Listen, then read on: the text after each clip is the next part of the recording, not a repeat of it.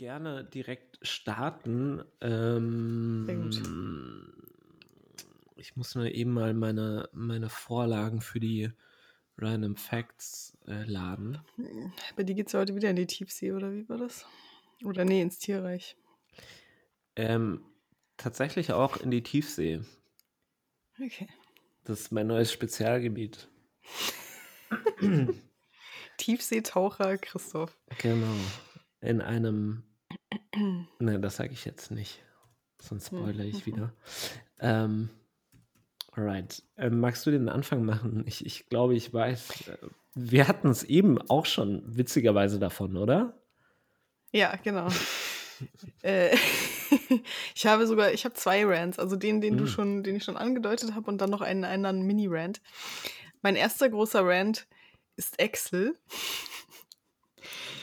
Und die Tatsache, dass dieses Programm einfach, also das hat einfach Satan persönlich in diese Welt gesetzt, dieses Programm. Es ist, es ist ganz furchtbar. Jedes Mal, wenn ich damit arbeiten muss, sträubt sich alles in meinem Körper dagegen. Ähm, ich habe letztens was machen müssen, wo ich einfach nur äh, formatieren wollte. Also ich wollte einfach alle Felder auf Arealschriftgröße 11 formatieren. So, habe also einfach alles markiert und Areal 11 gesetzt.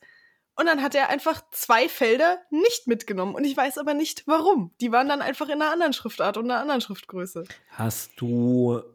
Was zur Hölle? Hast du. Wo hast du markiert? Also hast du quasi. Ähm, ich habe die Zellen markiert. Ja, aber es gibt, ähm, wenn du wirklich alle Zellen in dem Tabellenblatt äh, markieren möchtest, kannst du zum Beispiel ganz oben links auf das ähm, Eckchen außerhalb der Spalten und Zeilen klicken. Ja, das Problem ist, ich wollte ja nicht alles, weil es da auch äh, die, die Spalten und die Ko der Kopf sollte eben nicht in der ah, gleichen Größe sein, okay. sondern nur die Zellen. So. Hm. Oh, und das war wieder so ein Moment, wo ich dachte, irgendwann zünde ich dieses Programm an und ich finde auch, also Excel kann ja nicht mal so richtig was dafür. Das Problem ist einfach nur, dass Excel für jeden Scheiß benutzt wird. Vor allem in Deutschland ist das echt eine Unsitte im Arbeitsleben. Es ist ein Tabellenkalkulationsprogramm. Es ist kein Redaktionssystem, es ist kein Kalender, es ist keine Adressdatenbank. Es ist dazu da, Dinge zu berechnen. Es ist wirklich, und es wird aber in Deutschland, egal in welches Unternehmen du gehst, permanent für irgendwelche Textverarbeitung benutzt. Und es ist grauenhaft. Leute, hört damit einfach auf. Es ist wirklich, es gibt so viel bessere Lösungen dafür. Indeed. Rant over. Also bin, Excel Rant. Ich bin Excel gegenüber eigentlich recht positiv eingestellt. Okay, war schön, dich kennengelernt zu haben. Ciao. Der Podcast löst sich auf. Ja, jetzt wegen, endlich. Wegen Meinungsverschiedenheiten bezüglich Excel. Hm.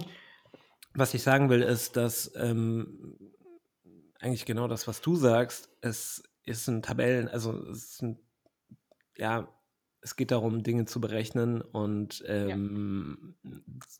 vornehmlich Zahlen verschiedener Art einzutragen und eben nicht Texte. Also ja, Texte ja. zur Beschreibung der äh, Spalten und Zellen oder der Zahlen, aber nicht mehr. Ja. Ja. Kommen wir zu meinem zweiten Rant. Full of hate today. Der ist echt, also hier ist wirklich, hier brennt die Hütte, ich sag's euch. Ähm, äh, ich habe mir eine Goldkette bestellt. So, ne, einfach mal wieder hatte ich irgendwie Bock auf äh, Schmuck so. Ich besitze inzwischen sechs Goldketten oder vergoldete Ketten, besser gesagt. Und die haben alle eine andere Farbe. Also Gold ist quasi nicht Gold. Die einen sind quasi gelblich, die anderen sind eher so kühl und die dritten haben so einen leichten Rotstich. Und ich denke mir, können wir bitte einfach mal ein Einheitsgold festlegen, damit die Schmucksachen, die man sich so kauft, auch zusammenpassen? Das nervt mich nämlich wirklich tierisch. Ein Goldstandard. Ja, ein Goldstandard, genau. Es Die ist wirklich, Norm. jeder hat eine andere Goldfarbe. Es ist furchtbar. Und nichts passt zusammen. Es ist echt, ah, es ist wie mit Schwarz. Schwarzes Shirt ist ja auch immer so eine Sache. Also Schwarz ist ja einfach nicht gleich schwarz. Ich finde, nachdem, ich finde, das lässt sich auf sämtliche Farben, gerade bei Kleidung, übertragen. Also auch wenn du ein dunkelblaues T-Shirt kaufst, es ist ja nie gleich dunkelblau. Das ist mal heller, mal ja. dunkler. Da kann man natürlich darüber hinwegsehen. Wir brauchen eine Pantone-Normierung, Leute. Ja, vielleicht wäre das ein Geschäftsmodell. Also, ich glaube, das gibt schon. Ich glaube, es gibt schon Designer, die quasi tatsächlich mit Pantone-Farben arbeiten, damit eben auch wirklich die dunkelblauen Sachen, die du bei denen kaufst, immer alle zusammenpassen, weil es immer exakt der gleiche Farbton ist. Mhm. Tja. Und was, was machst du jetzt mit der Kette? Ja, ich behalte sie, aber ich fände es halt cool, wenn man irgendwie mehr Sachen kombinieren könnte. Aber so muss man halt schauen, was passt noch so einigermaßen Ach, du meinst, zusammen. Ja, okay, verstehe. Hm. Das ist immer so ein bisschen schwierig. So, kommen wir zu deinem weniger hasserfüllten Thema hoffentlich. Ich mache mir ja, nebenbei ein Proteinsiegel auf. Gönn dir. Das ist ein ähm, ja, definitiv weniger hasserfüllter Rant. Das ist mehr ein neutraler Rant. Äh, und zwar, ähm, wir hatten es ja in der letzten Folge über Anglerfische und mhm. ähm, ich bin immer noch nicht darüber hinweg. Nee, ich auch nicht so wirklich. Also sie begleiten mich seither quasi jeden Tag. Mhm. Ähm, mhm. im, Im Zuge dessen bin ich darüber, äh, bin ich darauf gestoßen, dass ähm, Forscher, und das ist jetzt brandheiß, brandaktuell, März diesen Jahres, leuchtende Haie entdeckt haben, ähm, die stundenlang ein feines blaues Licht aussenden können. Und okay, mein, kurz, ganz kurz, mein erster Gedanke war praktisch.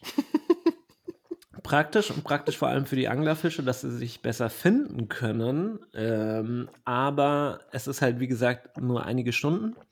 Ähm, es sieht, also jeder, der das jetzt gerade hört, kann sich oder sollte sich das mal anschauen. Das sieht wirklich abgefahren aus. Es ist so, ähm, ja, ein, ein, ein, ein blaues, lumineszierendes Licht. Und äh, es sieht, sieht wirklich abgefahren aus. Und ähm, das wollte ich jetzt an der Stelle einfach mal teilen. Ähm, okay. Und ich habe noch was anderes, und das war der eigentliche Random Fact. Ähm, eher witzig. Und ähm, ich würde gerne ähm, den Artikel Quack statt Quark ähm, aus der SZ-Kolumne Best der Dinge, die ich sehr empfehlen kann an der Stelle, mhm. kurz mal eben vorlesen. Ähm, es geht darum, dass Laubfroschweibchen eine faszinierende Fähigkeit haben, nämlich sie hören nur diejenigen Männchen, die wichtig für sie sind. Ja? Auf die oh Lautstärke. Gott, wie, wie, das wie ist ich super. diese Fähigkeit auch hätte. Auf die Lautstärke kommt es dabei nicht an, eine Technik mit Perspektive.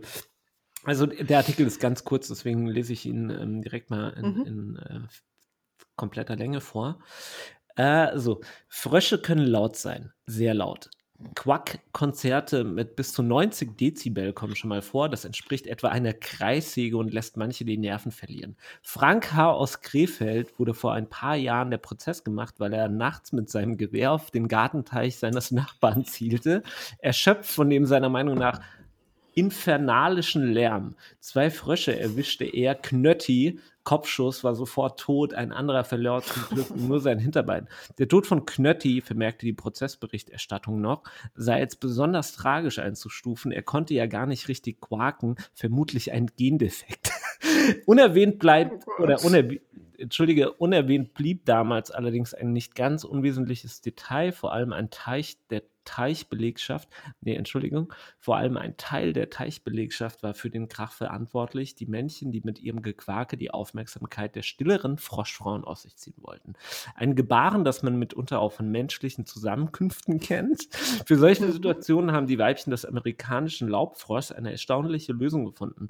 Sie holen einmal tief Luft, pumpen ihre Lungen voll, steuern damit die Empfindlichkeit ihres Trommels Trommelfells und hören so im Getümmel nur noch die Männer, auf die es ankommt. Die der eigenen Art, fortpflanzungstechnisch also sehr schlau. Was da genau vor sich geht, sehr kompliziert. Amerikanische Wissenschaftler haben gerade dazu eine Studie veröffentlicht. Bemerkenswert ist sowieso eine andere Erkenntnis. Entscheidend ist nicht, wie lautstark jemand etwas von sich gibt, sondern wie sinnvoll das ist. Und das sollte nicht nur für den Gartenteich gelten. Genau. Also. Okay, das muss ich mal ausprobieren, ob das bei mir auch funktioniert, wenn ich einfach nur meine Lungen mit Luft voll pumpe, dass ich dann nur noch das höre, was ich hören möchte. Also wirklich Oder hören eine, sollte. Eine erstaunliche Fähigkeit, wie ich finde. Ähm, ja, genau. That's it. Over. Wir können fortfahren.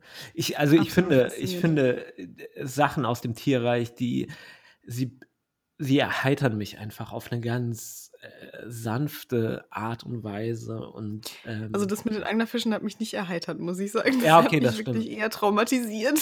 Das, das stimmt. Es war ein sehr steiler Einstieg in die Tiefen des Tierreichs, aber die nächsten Dinge werden ähm, etwas. Noch steiler. Ja, mal gucken.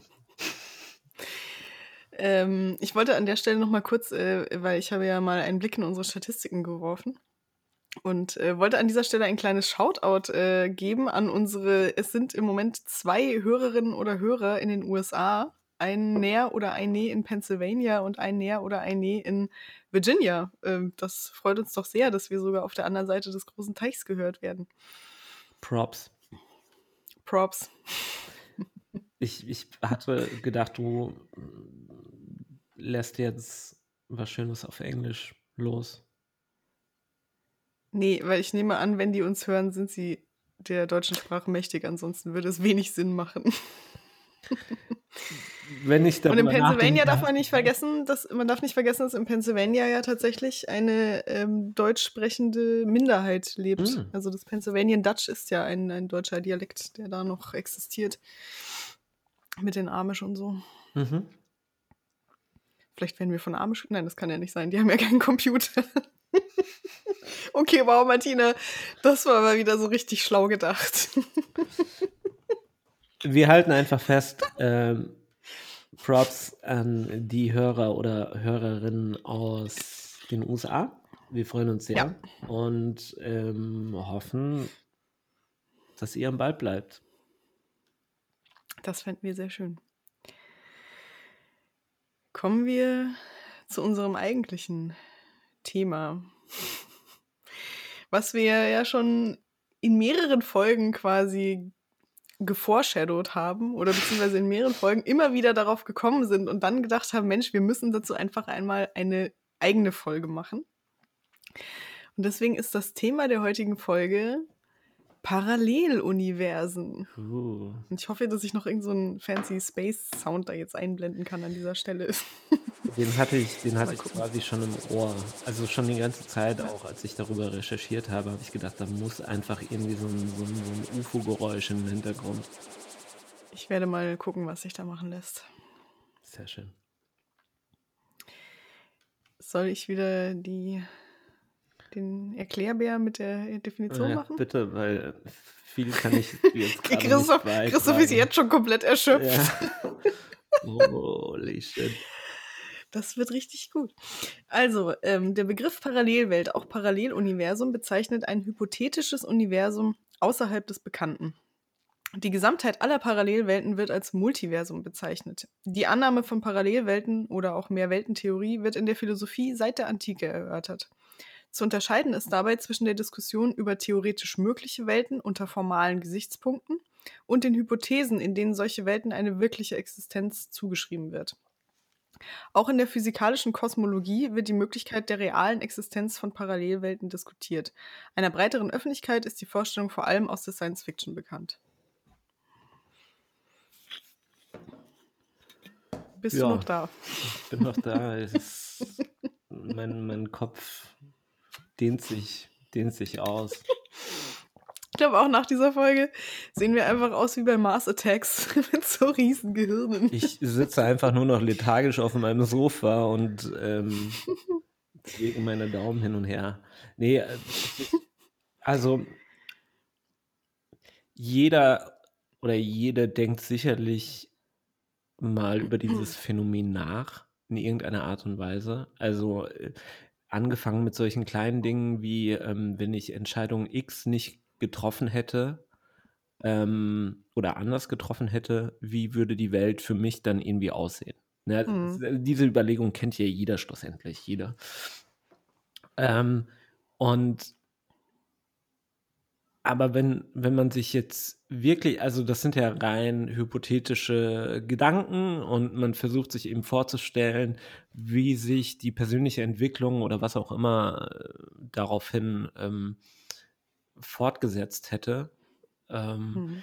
Aber wenn man jetzt wirklich versucht, das physikalisch ähm, zu erörtern, nachzuvollziehen, äh, die mh, hm, Möglichkeit, irgendwie mal so äh, darüber zu recherchieren. Also ich muss sagen, das sprengt einfach mein, mein abstraktes Denkvermögen und meine Vorstellungskraft in jeder Hinsicht. Ähm, da fehlt mir, glaube ich, einfach so dieses berühmt-berüchtigte Hintergrundwissen, auch zu den Naturgesetzen etc. Mhm. Ähm, ja. Wobei ich finde, ähm, also ich würde dann gleich auch mal auf die verschiedenen Modelle eingehen und ich finde, es gibt Modelle, die sind nachvollziehbarer oder auch, das kann man sich tatsächlich auch als Nicht-Kosmologe irgendwie vorstellen. Und es gibt die, wo du wirklich, also wo es einfach so far out ist, dessen, wie wir unsere Welt wahrnehmen, mhm. ähm, dass es sehr schwierig ist, sich das als Laie noch irgendwie vorstellen zu können. Ja, ähm, du kannst gerne die Modelle, ähm, das Modell. Okay, ich ziehe meinen zieh mein Physikerkittel an in diesem Moment und äh, setze meine sehr dicke Brille auf. Das wäre, das wäre auch ein guter Zeitpunkt, um so ein Space-Geräusch einzubinden. Okay. Ähm, also das, das klassische und am äh, ehesten, glaube ich, nachvollziehbare Modell wäre ja das, was noch so auf der Einsteinschen Physik, also der allgemeinen Relati Relativitätstheorie basiert.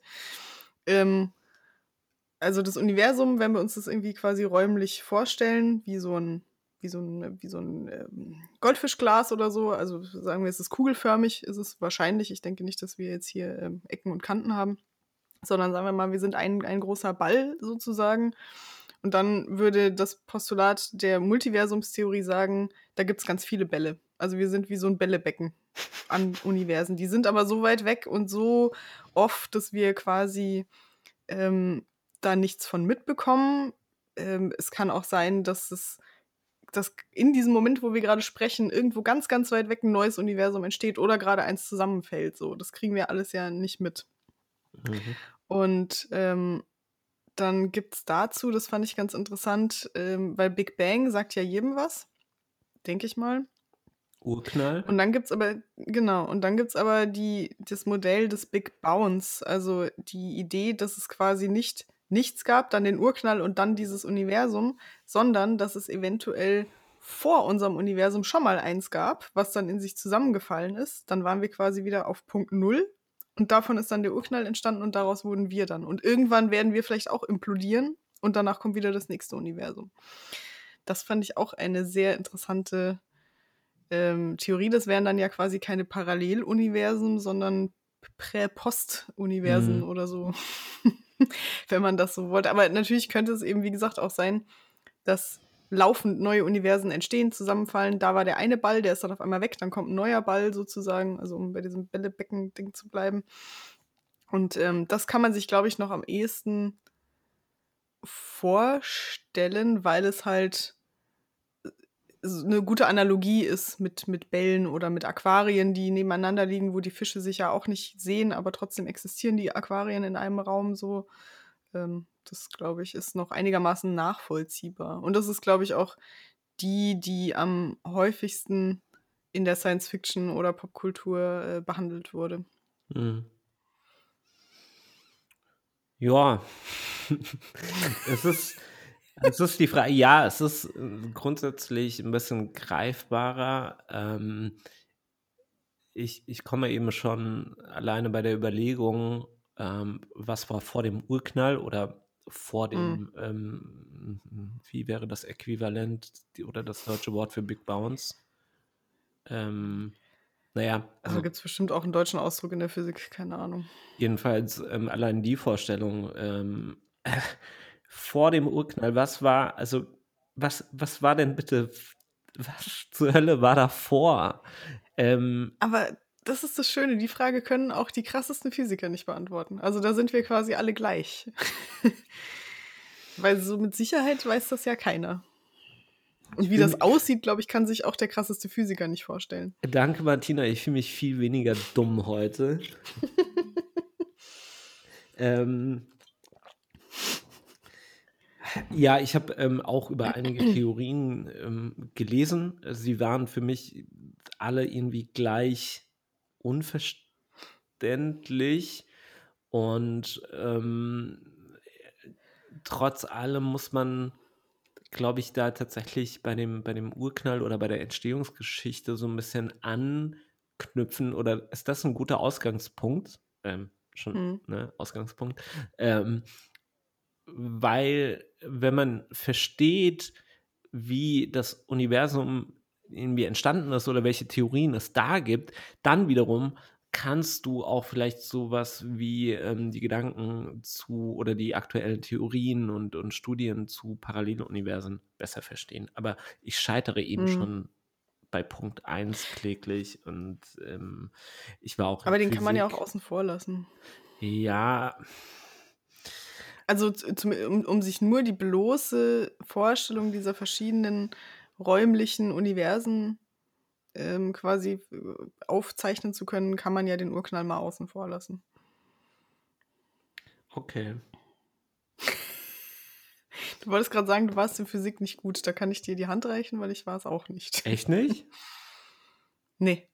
Ich war in Physik immer total, also gerade so mit einer 3 durchgehangelt. Oh, okay, das, und, das, das ist noch gut aus meiner, aus meiner, von meiner Warte. Ja, ich hatte aber auch Vieren und ich hatte sicher auch mal eine Fünf. Also das möchte ich auch noch dazu sagen. Das Wäre Einzige, das heute wo ich noch schlechter anders? war, war Chemie. Ähm, ich denke ja, ähm, beziehungsweise was mich halt, also gerade durch diese ganze Recherche, die, die wir jetzt da für die Folge gemacht haben, ähm, habe ich mir gedacht, meine Güte, wie spannend das eigentlich mhm. alles ist. Und wie toll man das auch den Kids verkaufen könnte. Und warum haben wir in Physik irgendwelche Formeln zu potenzieller Energie gerechnet, wo wir noch nicht mal richtig verstanden haben, was das ist, anstatt mal über so Sachen zu reden wie Multiversumstheorien mhm. oder irgendwelche anderen abgefahrenen Phänomene in der Physik. Da kann man ja wirklich tolle Sachen irgendwie mitmachen und die, die Kinder da auch wirklich für begeistern. Mhm. Und stattdessen machst du das wirklich auf die langweiligst mögliche Art. Das ist absolut traurig eigentlich. Das war auch die Essenz der Kommentare, die ich ähm, gelesen habe zu ähm, der Folge von Lesch's Kosmos, ähm, die ich mir mhm. auf YouTube äh, dazu angeschaut habe. Wobei, ich glaube, es war gar nicht Lesch's Kosmos, jedenfalls war Herr Lesch ähm, derjenige, der das ähm, erklärt hat. Ähm, und Terra X vielleicht? Ja, genau, richtig. Und die, mhm. Die Essenz der Kommentare war, hätte äh, das nur einer unserer Lehrer, Schrägstrich Lehrerinnen in der Schule so erklärt oder so ein, ähm, ja, das, das Ganze so leidenschaftlich vorgetragen wie Herr Lesch, dann, hm. ähm,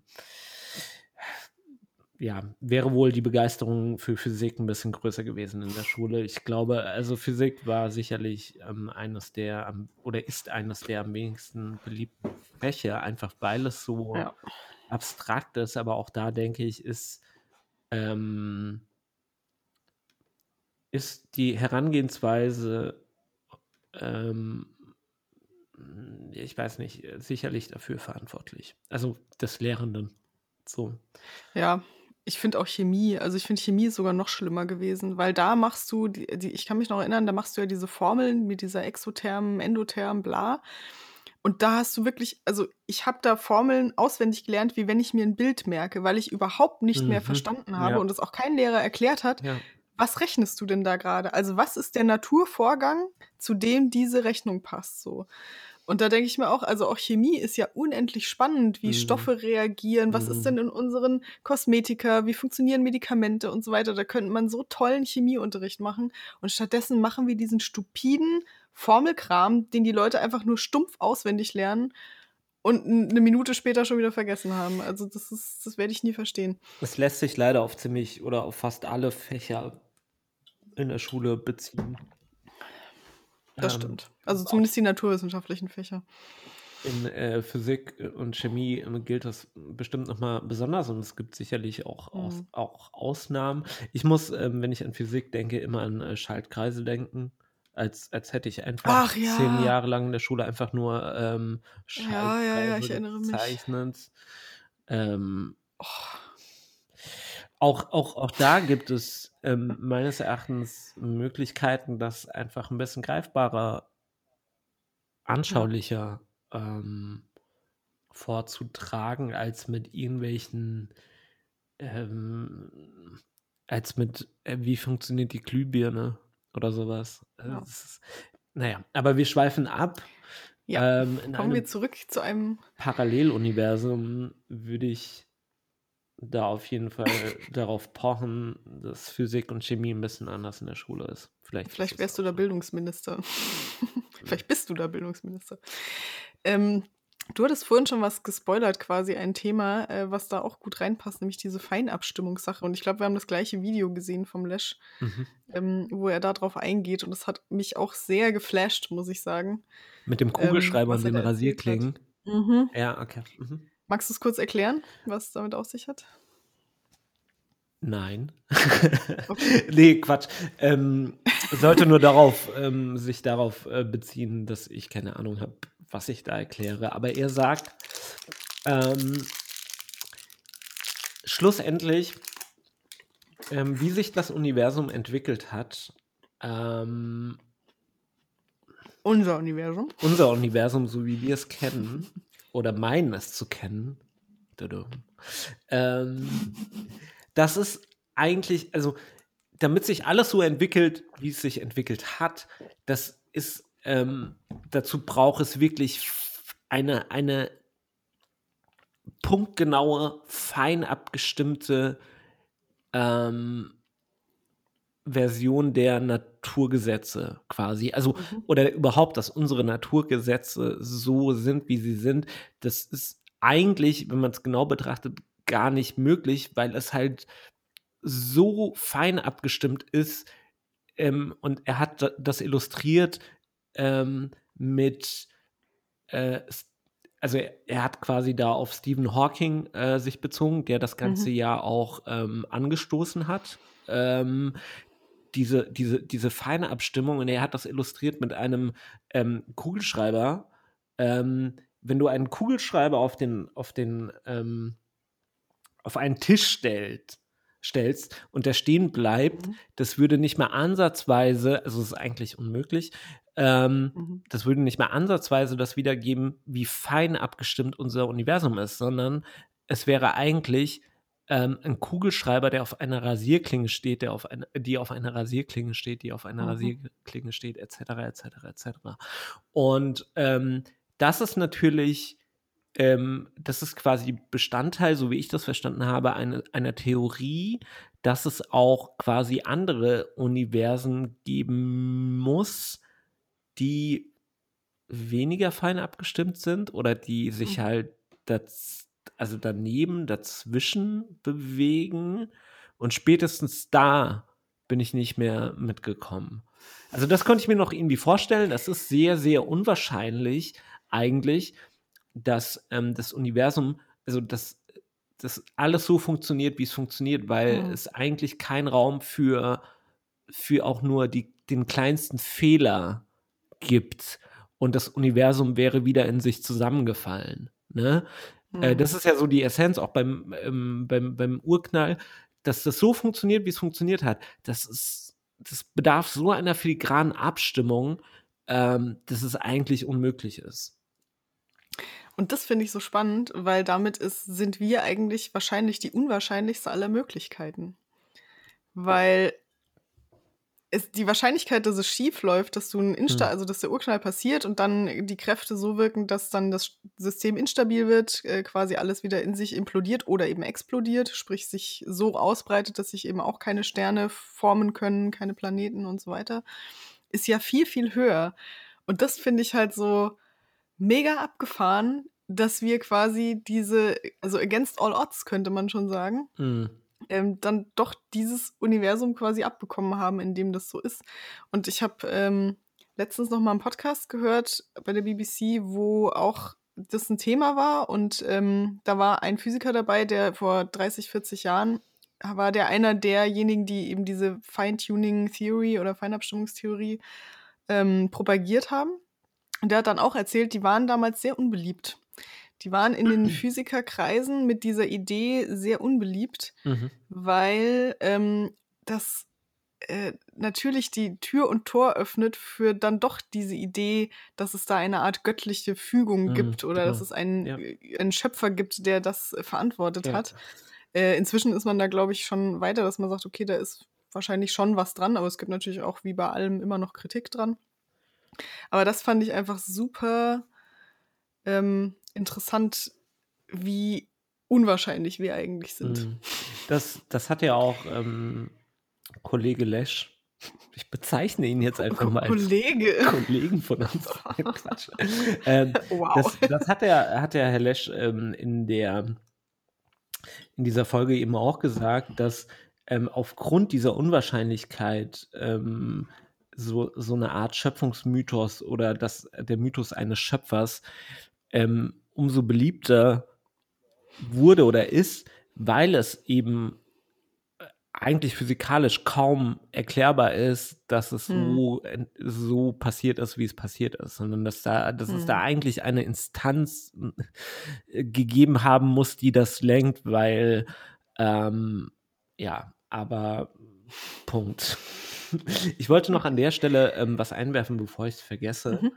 Ähm, nämlich äh, im Wikipedia-Beitrag zu Paralleluniversum findet sich natürlich eine Abhandlung über die Geschichte der Theorien und wann die alle entstanden Mhm. sind. Und was mich sehr, sehr, sehr gewundert hat, ähm, dass die äh, Hypothese der Existenz von Parallelwelten bereits in der Antike erörtert wurde. Ja.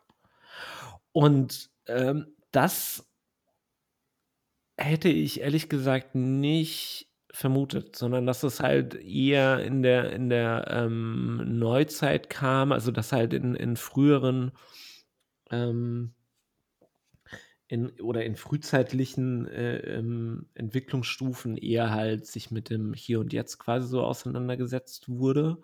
Ähm, auch gerade in der Philosophie. Schon natürlich Frage, warum, äh, schon natürlich die Frage auch, warum, warum äh, sind wir und überhaupt, aber ähm, dass Parallelwelten dann in, in Betracht gezogen wurden, das hat mich doch ein bisschen ähm, gewundert.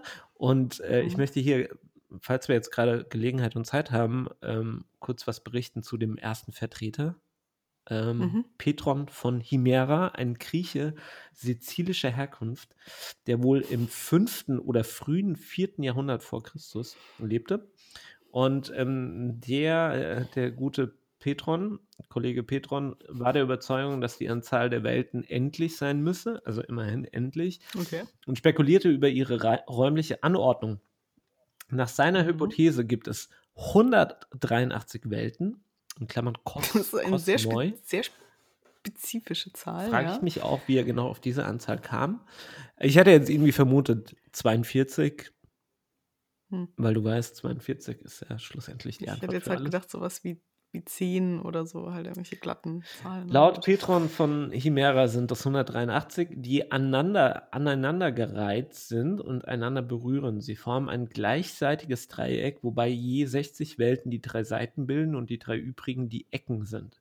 Viele Einzelheiten und insbesondere die Begründung sind unbekannt, da Petrons Modell nur durch die Darstellung bei Plutarch, Plutarch, Plutarch überliefert Plutarch, ist. hm. Ähm, vermutlich hat sich Ich glaube, Petron die doch. Welt kugelförmig vorgestellt. Punkt. Vielleicht hat der gute Petron auch mal irgendwelche Sachen am Wegesrand geschnappert, die ähm, gewisse geistserweiternde Substanzen enthielten oder so. Das klingt ja schon so ein bisschen wie so eine, ne, so eine kleine LSD-Fantasie. Ja, auf der anderen Seite für mich nicht weniger ähm, unrealistisch als alles andere, oder was unrealistisch nicht, Das aber äh, weniger oder besser vorstellbar, weniger vorstellbar als andere Theorien. Also mir könntest du da alles Hm. Mögliche auftischen. Äh, ja.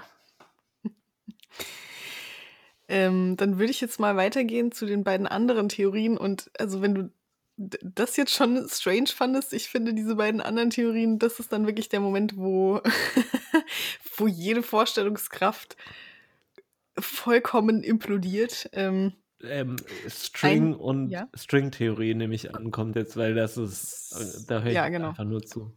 Oder nein, Also ich, ja. Stringtheorie Stringtheorie und genau, Christoph geht jetzt einfach mal kurz raus. Genau. Äh, Stringtheorie und dann noch die Quantenfeldtheorie.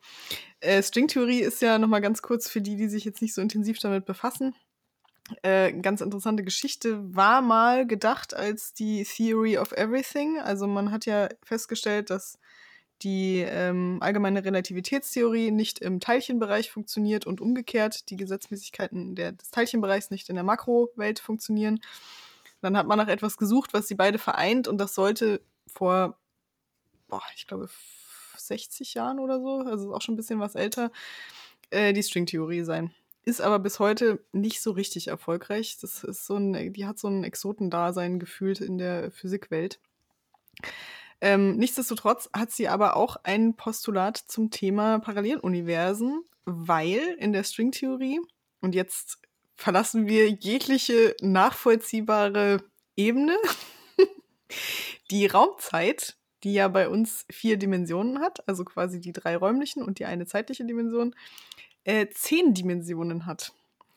Und in der Stringtheorie müssten davon, weil wir kriegen, also wir nehmen ja nur unseren dreidimensionalen Raum und die Zeit wahr. Das heißt, in der Stringtheorie müssten sechs dieser zehn Dimensionen quasi eingerollt sein. Also ich weiß nicht, ob man sich das tatsächlich räumlich wie so eine Schnecke vorstellt, dass man die dann quasi nicht sieht, weil sie quasi an den Achsen weggerollt. Also ich kann mir das einfach nicht vorstellen. Auf jeden Fall sollen sie quasi nicht wahrnehmbar sein für uns. Und ähm, das öffnet natürlich dann Tür und Tor für die Idee, was passiert denn auf diesen sechs Dimensionen, die wir nicht sehen? Passieren da vielleicht Parallelwelten, die quasi genau jetzt, also einen Millimeter von dir passieren, aber du erlebst sie einfach nicht mit, weil das außerhalb deiner erlebbaren ähm, Möglichkeiten ist, äh, das zu sehen. Und da fand ich ganz spannend, weil das ja quasi wie so ein, also ich habe mir das vorgestellt wie so Overhead-Folien die so mhm. übereinander liegen, ne? ähm, dass wir quasi die eine Overhead-Folie sind und äh, darüber liegt dann die andere, die wir aber eben nicht sehen. Und dann habe ich gedacht, vielleicht wäre das, also wenn das denn stimmen würde, die Erklärung für so ähm, Geistersichtungen mhm. und solche mhm. Phänomene, weil da vielleicht einfach diese beiden Dimensionen glitschen, sprich diese beiden mhm. äh, Papiere vielleicht so aneinander reiben, dass da irgendwie auf einmal was überspringt sozusagen. Mhm.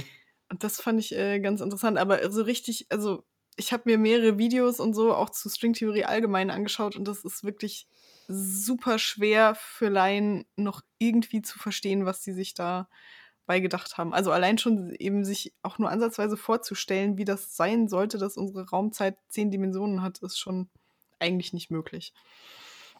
Aber trotzdem mhm. eine spannende, eine spannende Nischengeschichte, äh, die sich da aufgetan hat.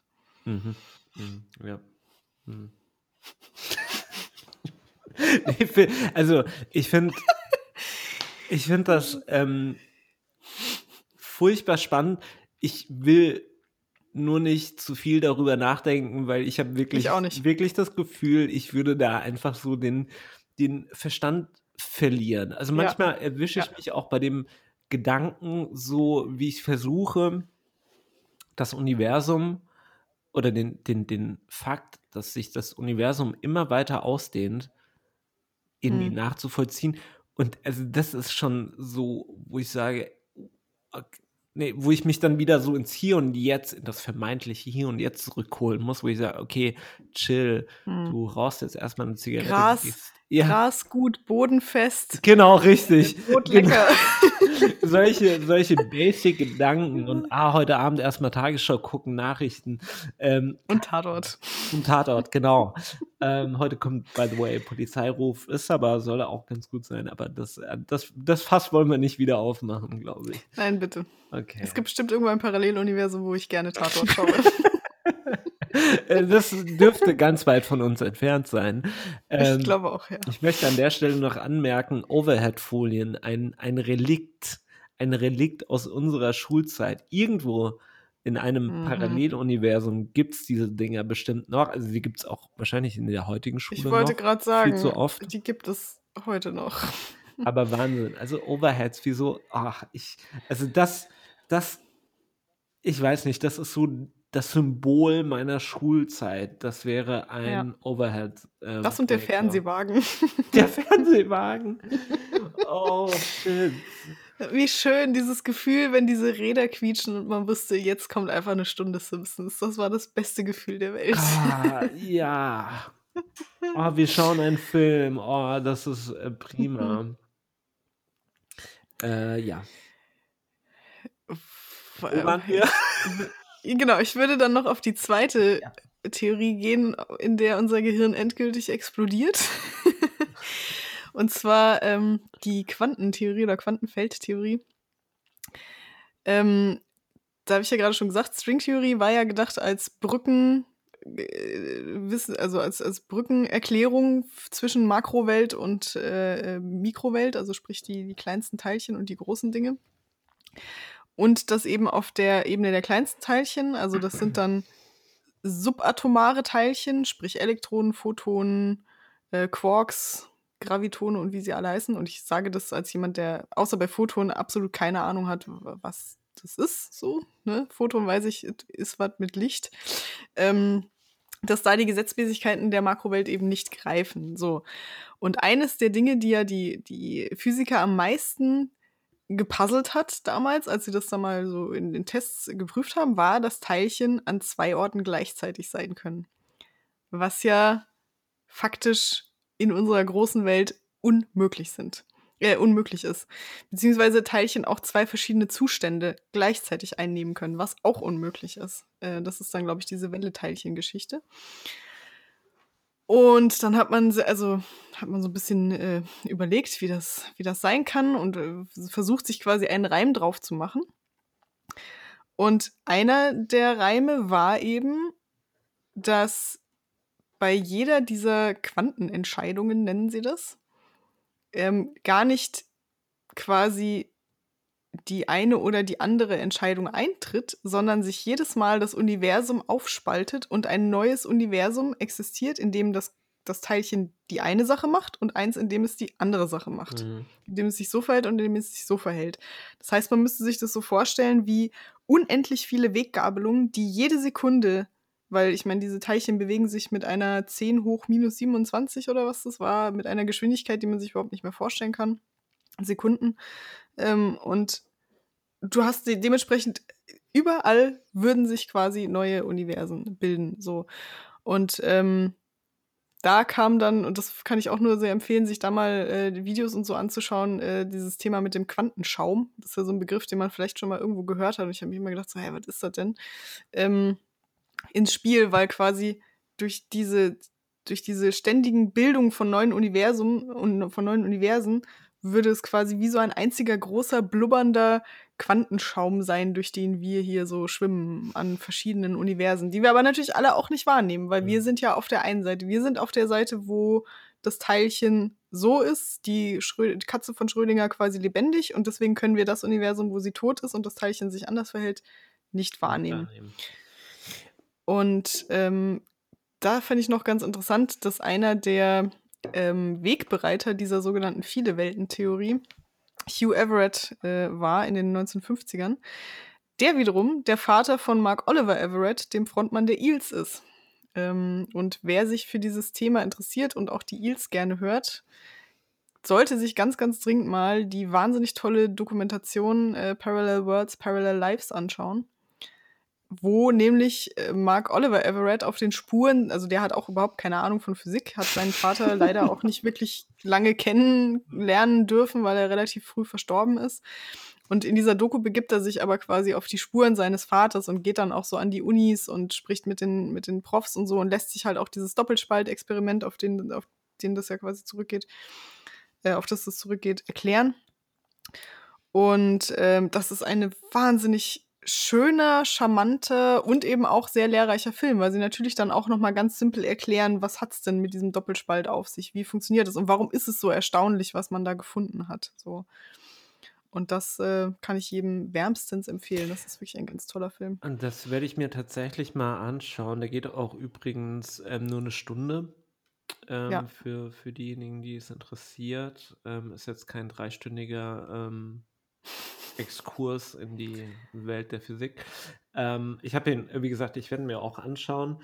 Ähm, dieses Experiment, von dem du da gesprochen hast, ähm, Schrödingers Katze, mhm. das soll ja, oder das, das soll ja, das ist ja stellvertretend quasi für diese, für diese ähm, Theorie, dass sich zwei Zustände ähm, überlagern. Also in dem Fall von, mhm. von der Katze, dass sie sowohl mhm. lebendig als auch tot ist. Und mhm. ähm, eigentlich geht es ja darum, dass es immer davon abhängt, oder besser gesagt, dass wir ähm, dadurch, dass wir eine Beobachtung vornehmen, ja schon quasi nicht eingreifen, aber das Ergebnis in eine bestimmte Verändern. ja genau in eine bestimmte Bahn lenken, sagen wir es so. Das mhm. Trotzdem ist selbst dieses vermeintlich einfache Experiment für mich sehr äh, schwer vorstellbar, weil ich sage, ja gut, also entweder mhm. ist sie halt tot oder sie lebt. Ähm, und mhm. in, einem, in einem Zustand ist sie tot, im anderen nicht. Ähm, was, was ich aber tatsächlich, ähm, und da kommen wir wieder auf diese eher ähm, weniger abstrakte Vorstellung, ähm, was ich sehe, also du hast jetzt von Teilchen gesprochen, ähm, mhm. die sich immer wieder, ähm, ja, nicht aufspalten, aber äh, aus, aus denen halt quasi eine, eine Vielzahl von, von ähm, verschiedenen Realitäten quasi dann entstehen oder mhm. Gabelungen. Ich, ich versuche oder was, an was ich häufiger denke, ist halt eben, was sind denn so persönliche ähm, Entscheidungen? Also ich, ich frage mich, ob es äh, zum Beispiel möglich ist, dass, dass ähm, man immer du eine Entscheidung triffst, das sind ja eigentlich unzählige, also unzählig viele am Tag, mhm. ähm, auch die andere Entscheidung oder eine andere Variante der Entscheidung realisiert quasi wird. realisiert wird. Also sprich, wenn mhm. ich jetzt mich umdrehe, an den PC und irgendeine Nachricht abschicke an irgendjemand, ob es auch eine Realität gibt, wo ich das nicht tue und also und also darüber denke ich tatsächlich häufiger nach und ich frage mich, was ist denn deine persönliche also deine Entscheidung gewesen, die, die, die Entscheidung, die am meisten verändert hat für dich? Mhm. Ähm, das ist ja so das Butterfly-Effekt-Ding genau, so ein bisschen, ne? Genau. Mhm. Wo wir schon bei den Filmen Also im Grunde, im Grunde ja quasi dann die Quantentheorie auf die Makrowelt angewendet. Genau. Wobei ja auch nicht, weil auch du bestehst ja aus Teilchen. So. Und insofern würde das sogar dann dem entsprechen. Also, dass dann deine Entscheidung, äh, wenn du dich jetzt äh, an den PC setzt und was anderes schreibst, dann bewegst du ja die Atome in deinem Körper und so weiter mhm. und so fort, bewegst die Atome an deinem PC. Ähm, das heißt, wenn jetzt diese viele Welten-Theorie stimmen würde, glaube ich, wäre es auch nicht abwegig, dass auch dann wiederum die Entscheidung der Makrowelt jeweils eine neue Realität eröffnen oder beziehungsweise immer eine, eine Weggabelung erzeugen. Das wiederum ist was, womit ich irgendwie grundsätzlich arbeiten kann, in Anführungszeichen. das, ist, das ist, das ist wen, also es ist einfach ähm, gerade noch so abstrakt, dass ich es mir irgendwie vorstellen kann. Ja, ich glaube auch, das ist ähm, tatsächlich ein, ähm, eine Idee, die ja auch unendlich schon fiktional ausgeschlachtet wurde. Also Butterfly-Effekt ist ja nur ein Beispiel, aber so diese Idee, was wäre, wenn? Also wo hat sich bei mir im Leben quasi der Weg gegabelt? Äh, was sind so die großen Entscheidungen gewesen? Und wie wäre es dann eben? Wäre es dann wirklich besser? Das ist ja immer das Interessante. Mhm. Weil man ja immer so davon ausgeht, oh, wer hätte ich mal das gemacht? Und du weißt es aber ja nicht, ne? Also du weißt ja nicht, wäre dann in dem Universum nicht zwei Tage später, wärst du dann nicht vom Auto überfahren worden, weil du diese Entscheidung getroffen hast. Warum auch immer. Und äh, das ist natürlich ein spannender Gedanke, sich damit auseinanderzusetzen. Darf ich dir eine persönliche Frage stellen? Ja. Ähm, und zwar, also, oder besser gesagt, die Frage, die ich mir immer stelle, wenn ich über sowas nachdenke, ist, welche Entscheidung, welche meinetwegen klitzekleine Entscheidung hat, hat denn dein Leben so einschlägig verändert, dass du sagst, ähm, wenn ich jetzt quasi eine Entscheidung, also nicht rückgängig machen könnte, nicht im Sinne von, ich bereue diese Entscheidung, mhm. aber wo es dich am meisten interessieren würde, ähm, was sich daraus ergeben hätte, wenn du die Entscheidung anders getroffen hättest. By the way, es kann ja auch, es kann ja auch, es muss ja noch nicht mal eine bewusste Entscheidung sein, im Sinne von, du hast jetzt ähm, ein Jobangebot und du hast dich für A statt B entschieden oder sowas, mhm. oder du hast zwei Jobangebote, sondern eher im Sinne von, es kann meinetwegen auch ein vollkommen willkürlicher Tag gewesen sein, an dem du, ähm, warum auch immer, zwei Minuten früher aus dem Haus bist und dann bei der, beim Bäcker ähm, jemanden kennengelernt hast, den du dann später geheiratet hast. Also das, das meine ich mit, ähm, das war ja, also natürlich war es eine bewusste Entscheidung, aber es ist so willkürlich, dass du es nicht als Entscheidung wahrgenommen hast. Aber das sind, mhm. das ist jetzt das, was ich meine. Gibt es da irgendwas, worüber du, ähm, wo du sagst, okay, das war so ein super einschneidender Moment, der im Nachhinein betrachtet eigentlich gar nicht so eine bewusste Entscheidung dargestellt hat, wo ich mich aber trotzdem frage, was wäre passiert, wenn ähm, es auch nur eine Millisekunde eine Abweichung gegeben hätte? Also, äh, was große Entscheidungen an und bewusste Entscheidungen angeht, äh, klar kann ich mich immer fragen, ähm, ob der Umzug in eine andere Stadt zum Beispiel, also was mhm. wäre gewesen, wenn ich in meiner Heimatstadt geblieben wäre? Mhm. Wie sähe dann mein Leben jetzt aus? So, das, das ist schon sowas, wo ich da manchmal so ein bisschen drüber nachdenke. Ähm, aber jetzt nicht so im Sinne von, oh, wärst du mal da geblieben, so, ne? Gar nicht. Sondern eher einfach nur Interesse halber, so ja, wie, wie genau. wäre das denn dann wohl so? Und ähm, was so kleine Entscheidungen oder unbewusste Dinge angeht, puh. Also es gab bestimmt schon mal so den einen oder anderen Moment, wo es quasi irgendwie knapp war, ne? So wärst du mal, weil ich hatte zum Beispiel vor ein paar Monaten bin ich irgendwie total Gedanken verloren über die Ampel gelatscht, weil ich nicht gecheckt habe, dass die rot war. Mhm. Und eine mhm. Frau hat mich dann echt gerade noch so zurückgehalten. Und da oh, dachte krass. ich so, okay, wow, da hat ja. nicht viel gefehlt, weil das hätte auch ganz böse ausgehen können. Ähm, ja, das sind, glaube ich, auch so Momente, so Close Calls, wo man dann denkt, okay, wow, das hätte, das hätte ganz anders und ganz schlecht ausgehen können. Und, und das, das sind solche, ähm, verzeih mir, äh, interessanten Fragestellungen. Jetzt ähm, gerade bei dem Beispiel mit der Ampel ähm, ist es ja nicht nur dein Weg oder deine Entscheidung, ähm, sondern halt, es ist auch noch mit einer anderen Person verbunden. Ne? Also, die mhm. dich darauf hinweist, in dem Falle, mhm. dass, dass es rot ist. Jetzt stell dir mal vor, diese Person wäre halt, hätte die Entscheidung getroffen, fünf Sekunden später aus dem Haus zu gehen, ja. weil sie irgendwie gemerkt hat, sie hat einen Schlüssel vergessen oder sowas, ist nochmal zurück. Und das, das, also, okay, da, da bewegen wir uns dann auch wieder in so einem Bereich, wo mein Ko Kopf anfängt zu explodieren. Aber ich stelle mir die Frage tatsächlich, ähm, insbesondere, das klingt jetzt, ich, wahrscheinlich denke ich mir, ich muss das Thema einfach mal wieder aufbringen, ähm, beim Online-Dating. Ähm, Stelle ich mir diese Frage oft. Christoph will einfach unseren Sponsor Tinder jetzt mal langsam an den, an den Start holen. Naja, mittlerweile hätte ich lieber Bumble oder sowas. Irgendwas ein bisschen. Wäre ich auch fein mit. Ja, genau. Aber da, da ist es ja so, ähm, ich denke mir dann öfters mal beim, beim Swipen, also ich nutze aktuell ähm, weder das eine noch das andere, ähm, aber jetzt, jetzt, ich stelle mir dann immer vor, ein Swipe entscheidet quasi, mhm. ähm, also was heißt entscheidet? Also du triffst natürlich eine sehr, keine Ahnung, oberflächliche Entscheidung, nämlich ob du diese Person ähm, kennenlernen möchtest oder eben nicht. Aber das ist so für mich so das ganze mit den Paralleluniversen oder mit, mit, diesem, mit diesem Entscheidungsbaum in a nutshell quasi, ne? Dass man jetzt sagt, okay, jetzt hast du bei der einen Person jetzt gerade nach links geswiped. Also was mhm. wäre passiert, wenn du vielleicht mhm. nach rechts geswiped hast? Und sich alleine daran vorzustellen, dass jeder Swipe, ähm, und das sind ja unzählig viele am Tag, je nachdem, wie intensiv du das benutzt, ähm, eine andere Realität erzeugt, in der du vielleicht Person X oder Person Y heiratest oder vielleicht, es muss ja nicht, noch nicht mal die mhm. Person sein, die du gerade geswiped hast, aber die halt eine andere Realität entstehen lässt. Puh.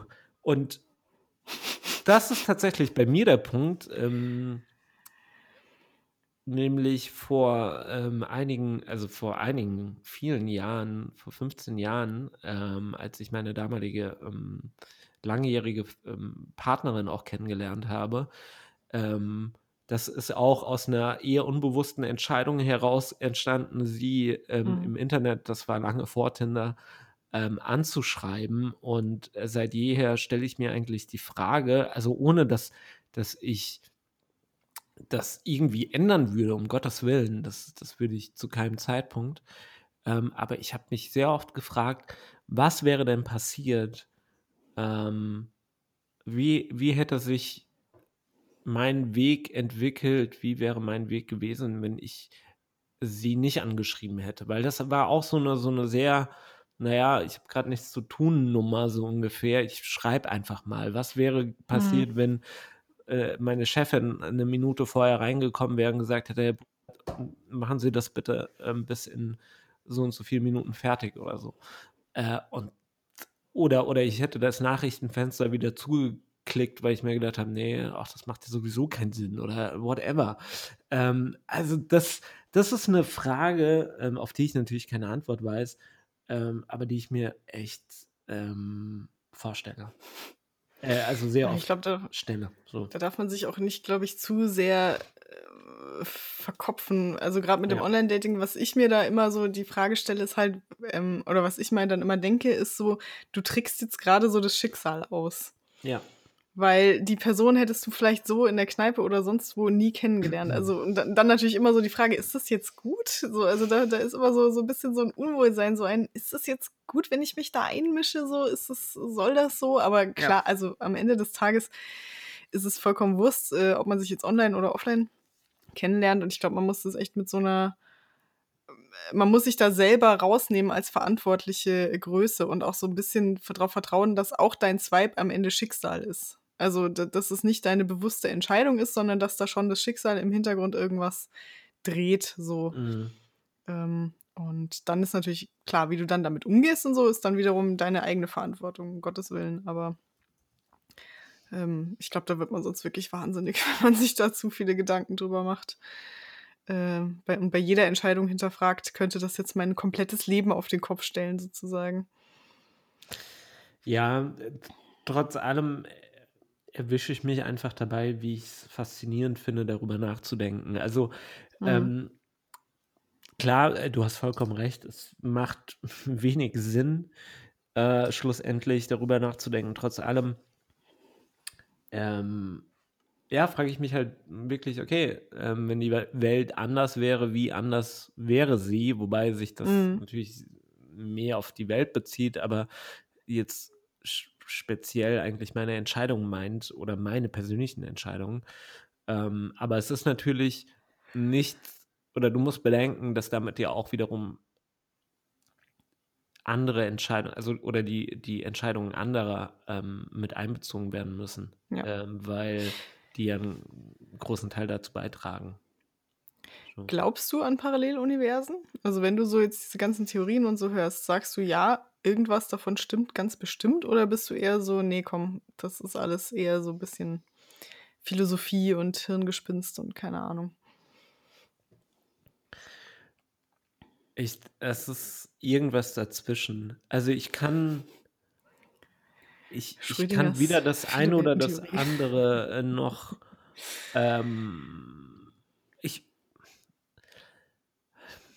ich glaube, es ist schon was dran, ähm, wenn auch vielleicht in ganz anderer Form, als wir uns das darstellen. Also wir, wir denken ja dann wiederum, es gibt irgendwie, keine Ahnung, einen, einen anderen Christoph, eine andere Martina in einer Parallelwelt oder in mehreren Par Parallelwelten, die halt einfach nur anderen Shit machen oder so, ne? Oder vielleicht. Das Geile ist, irgendwo, irgendwo das, ja? das habe ich mir dann so vorgestellt, irgendwo gibt es vielleicht eine Welt, in der du und ich einen Podcast über Stricken haben oder so. Das ja. ich auch interessant. Ähm, wäre sicherlich ähm, auch witzig. Ähm, die, die Sache ist, ich, ich, ich denke, dass es viel, viel abstrakter, ganz anders, als man sich das, also wir können gar nicht so weit denken, dass wir uns vorstellen können, wie es in einem Paralleluniversum aussieht. Mhm. Gesetzt im Fall, dass da die Abstimmung, diese feine Abstimmung vielleicht irgendwie einen Fehler hatte in der Matrix oder was auch immer und das hat sich anders entwickelt. Also was ich sagen will, ist, ähm, es heißt ja nicht mal, dass es ähm, eine Erde gibt, auf der menschlichen, menschliches Leben existiert, sondern dass es mhm. halt mhm. vielleicht einfach nur ein ein Riesenuniversum mit schwebenden Teilchen ist. Ähm, und ja. Ist auch langweilig. Genau.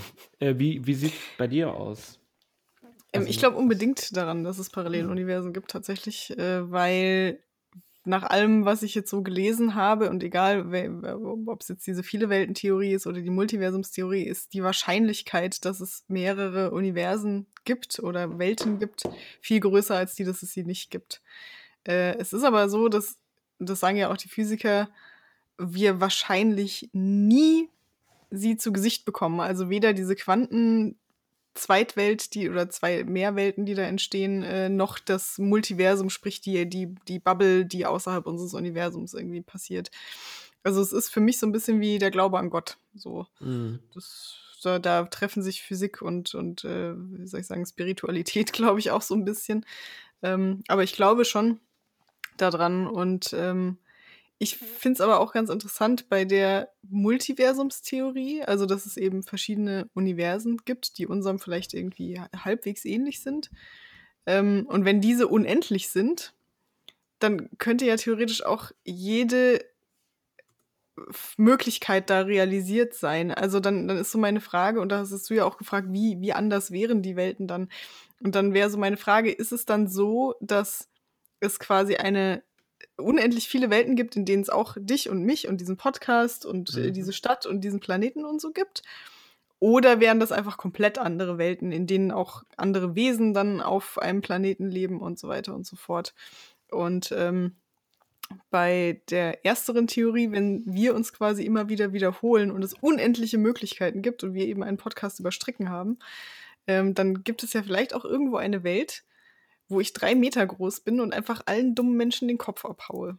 Und das finde ich einen sehr tröstlichen Gedanken, muss ich sagen.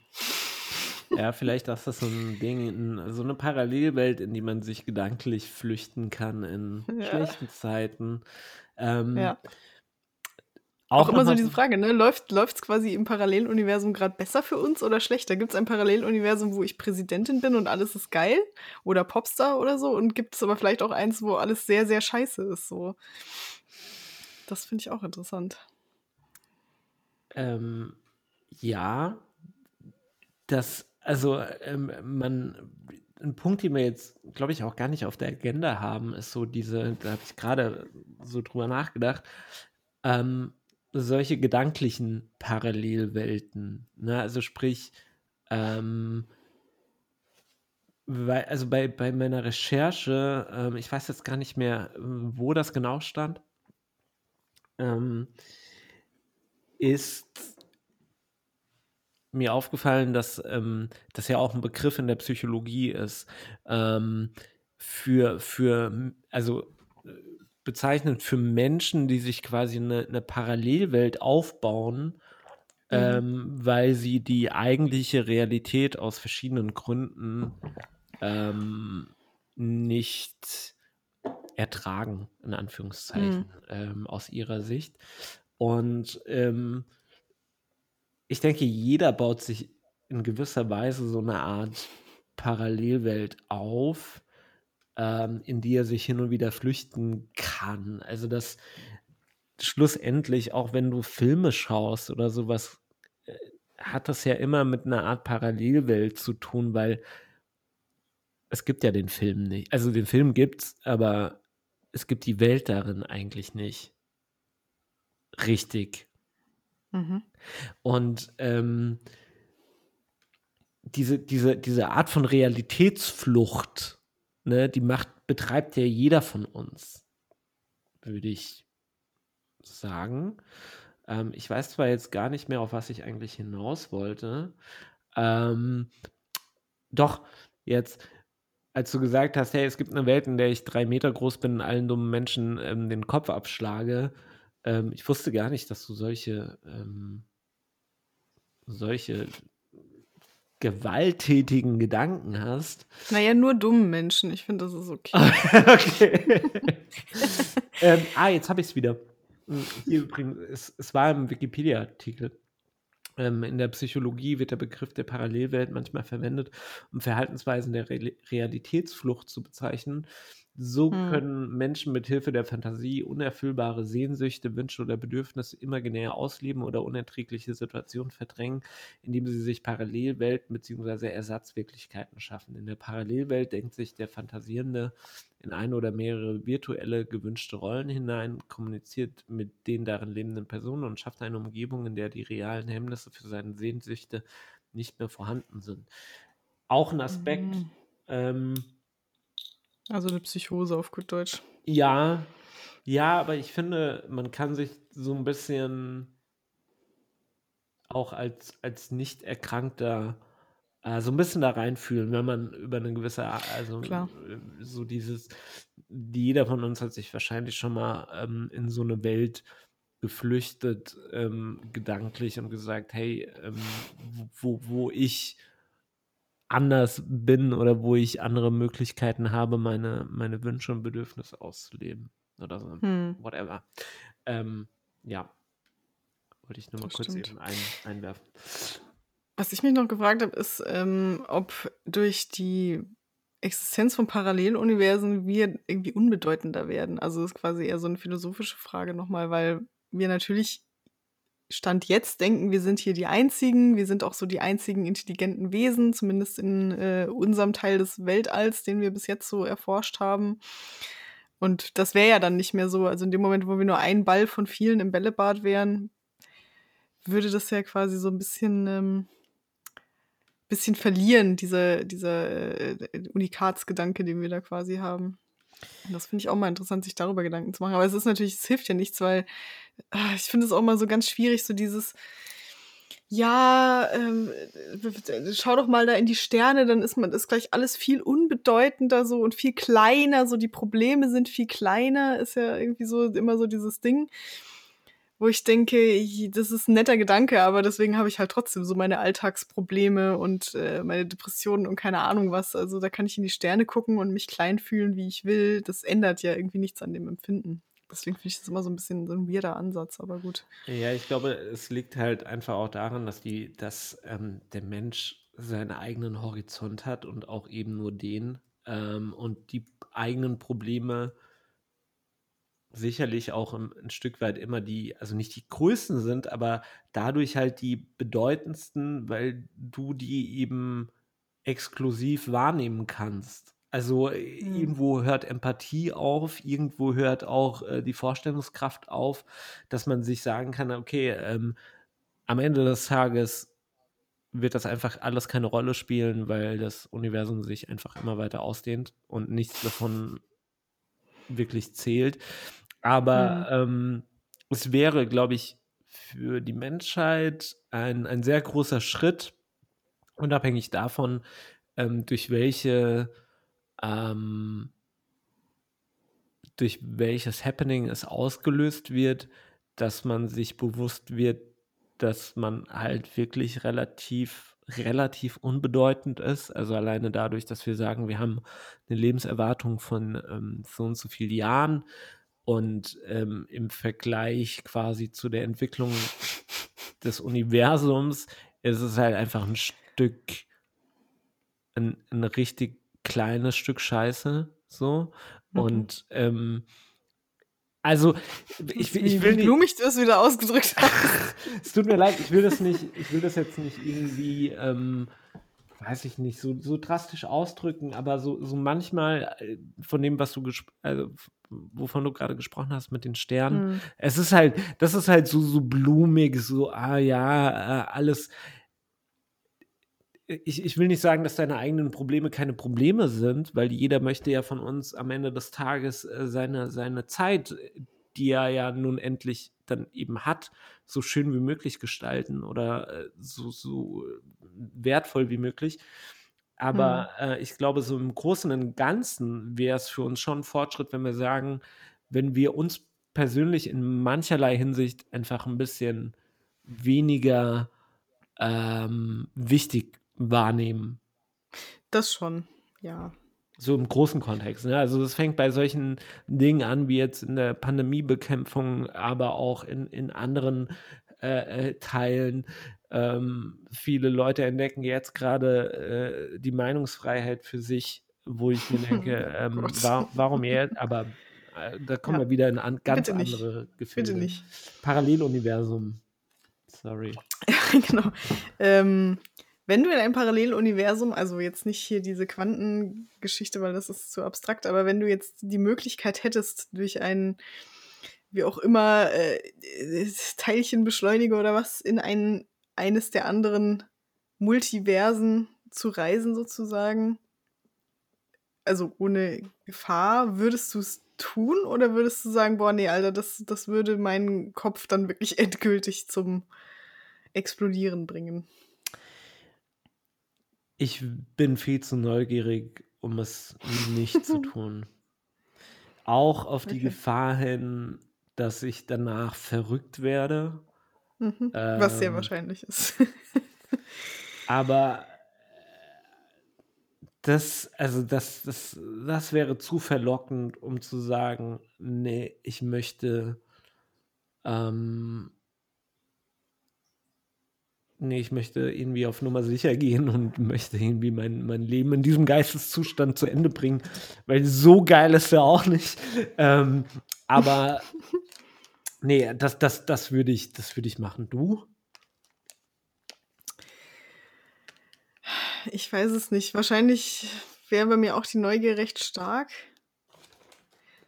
Aber halt, also ne, es ist äh, vorausgesetzt, du weißt nicht, was dich am anderen Ende erwartet. Also du weißt ja, nicht, landest du jetzt in einem parallel auf einer anderen Welt, in der es auch einen anderen Christoph gibt, mit dem du dich dann zum Beispiel unterhalten kannst und so, mhm. oder landest du auf einem Planeten, in dem es nur riesige, riesige Nacktschnecken gibt, die sich in einer Sprache unterhalten, die du nicht verstehst. So. Das finde ich, macht ja auch nochmal einen Unterschied. So. Ähm. Und ja, ich glaube, ich hätte da schon auch Schiss, dass ich am Ende doch in der Welt rauskomme, wo ich nach drei Sekunden getötet werde, weil, keine Ahnung, ich bin dann halt in einem Paralleluniversum, äh, in einem Universum, wo äh, Menschen, die, die reinreisen, einfach direkt von der, von der Rasse, die da existiert, platt gemacht werden. Ja, oder, oder so. es gibt gar keinen Sauerstoff in dem oh, Sinne. Das wäre ne? auch richtig dumm. oh, Kacke, habe ich mir anders vorgestellt. Das habe ich mir anders vorgestellt. Und tschüss. Also, du hast nicht mal fünf Sekunden davon irgendwie so überlebt. Das wäre natürlich echt worst case. Ja. Oder so ein Planet, wo, wo, wo maximale Strahlung einfach herrscht und da irgendwie nur irgendeine eine, eine Gattung von Lebewesen existiert, denen das wurscht ist oder so. Also das, ja, ich, ich glaube, da müsste man sich vorher, da, da möchte ich vorher eine Map haben, so wo ich da so lande, glaube ich. Ja, so eine gewisse Eingrenzung wäre schon wirklich ganz gut. Ähm, aber auch, ich meine, wenn dir jetzt jemand schon, schon darlegt, hey, es könnte halt auch sein, dass du in diese Welt gerätst, ähm, die verstrahlt ist, wo du keine Sekunde mhm. überlebst, dann würde ähm, das würde sicherlich meine Entscheidung auch nochmal beeinflussen. Ich wäre mir plötzlich dann doch nicht mehr so sicher, ob meine Neugier ausreicht. Ähm, aber es wäre. Am Ende willst du trotzdem gehen. ja, und ich glaube, wenn ich es nicht tun würde, das würde ich, also da, da würde ich einfach mein Leben lang, das ist was, was dich, glaube ich, nicht mehr loslässt. Du sagst nicht irgendwann, naja, okay, das ist jetzt eine Entscheidung, die habe ich getroffen, sondern Scheiße, hätte ich doch nur mal. Und ich bin da nicht der Typ dafür. Mhm. Also ich bereue wenige Entscheidungen oder sage, hey, es hat sich am Ende des Tages alles so entwickelt, ähm, wie es sich entwickelt hat. Ähm, aber das wäre, glaube ich, was, das würde mir so ein bisschen nachhängen, die, diese Chance nicht ergriffen zu haben. Das Ding ist ja auch, äh, wir gehen jetzt immer noch von, von Paralleluniversen aus, in denen die Gesetzmäßigkeiten ja grundsätzlich ja. denen der, des unseren. Ja. Aber was, wenn du jetzt in so einem Paralleluniversum landest, wo einfach, wo die Gravitation nicht stattfindet, so ja. und alle Teilchen sich anders verhalten? Also dann würdest du wahrscheinlich einfach zerlegt werden in dem Moment, wo du da eintrittst oder so. Das ist ja auch, das kann man sich ja überhaupt nicht vorstellen, ähm, vorstellen wie, wie es wäre, wenn unsere Naturgesetze eben nicht so wären, wie sie es sind. Das ist ja, das fängt ja schon an bei so schwarzen Löchern, wo man schon völlig mhm. wahnsinnig wird, wenn man sich da länger drüber Gedanken macht. Ich frage mich eben auch, ähm, welcher Punkt der menschlichen Entwicklung ähm, oder der, der ähm, wirklich der Spezies Mensch ähm, war denn so einschneidend, dass wenn es anders gelaufen wäre, unsere komplette Entwicklung anders gelaufen wäre. Ich denke mhm. da zum Beispiel an ähm, die Bändigung des Feuers, die uns ja gegenüber den anderen Leb Lebewesen einen, einen erheblichen Vorteil ähm, verschafft hat und dann auch dazu beigetragen hat, dass ähm, wir quasi in der Nacht oder besser gesagt bei Dunkelheit ähm, Licht erzeugen können. Und das wird in, in vielen, vielen Büchern und Publikationen als ähm, quasi sehr, sehr entscheidend für die menschliche Entwicklung und dafür, dass der Mensch das vermeintlich stärkste Lebewesen geworden ist, ähm, hm. beeinflusst hat. Und da frage ich mich, stell dir mal vor, der Dude oder die Dudette, die das äh, Feuer da versucht hat zu bändigen, hätte das nicht hinbekommen und äh, plötzlich hm. wären die Nacktschnecken, hätten das Rennen gemacht. Aber sie haben keine Daumen. Die Nacktschnecken hätten allein ja. schon deswegen verloren, weil sie keine Daumen haben. Ja, aber vielleicht, vielleicht hätten sich ihre Fühler so weiterentwickelt, dass sie nicht nur tasten können, sondern halt wirklich auch haptisch aktiv werden können. Aber okay. Ich habe auch zum Thema, zum Thema äh, Schnecken habe ich noch so einen Christoph-Fact quasi, zum, also hier e eklige Dinge aus der Tierwelt. Ich habe gestern ein Video gesehen von so einer Wasserschnecke, die ihren eigenen Kopf abtrennen kann. Und dann Holy fuck. Kopf, und dann quasi nur als Kopf weiter existiert und der Rest wächst dann einfach nach. So. Das okay. ist gleichzeitig irgendwie eine sehr praktische, aber auch sehr gruselige Eigenschaft. Das ist zur Hölle. Oh. Ich weiß nicht, also das, das wenn ich es mir anschaue, dann früh morgens, damit ich es abends wieder so ein bisschen vergessen habe. Ja. Oder so. Ja, ich habe es dummerweise abends angeschaut und mhm. dieses Bild allein, boah, das war schon so. Muss nicht, aber gut. Ähm, wollen wir dann zum Thema Filme, Serien, Bücher kommen, die sich mit Paralleluniversen in verschiedenster Art auseinandersetzen? Ja. Ja, das, das, ja, das klang jetzt sehr, das klang jetzt sehr defeated irgendwie. Ja, absolut. So, ja, ich kann nicht mehr. Wieder ein bisschen mehr in die Realität auch oder andere. Ja, ja legen wir los.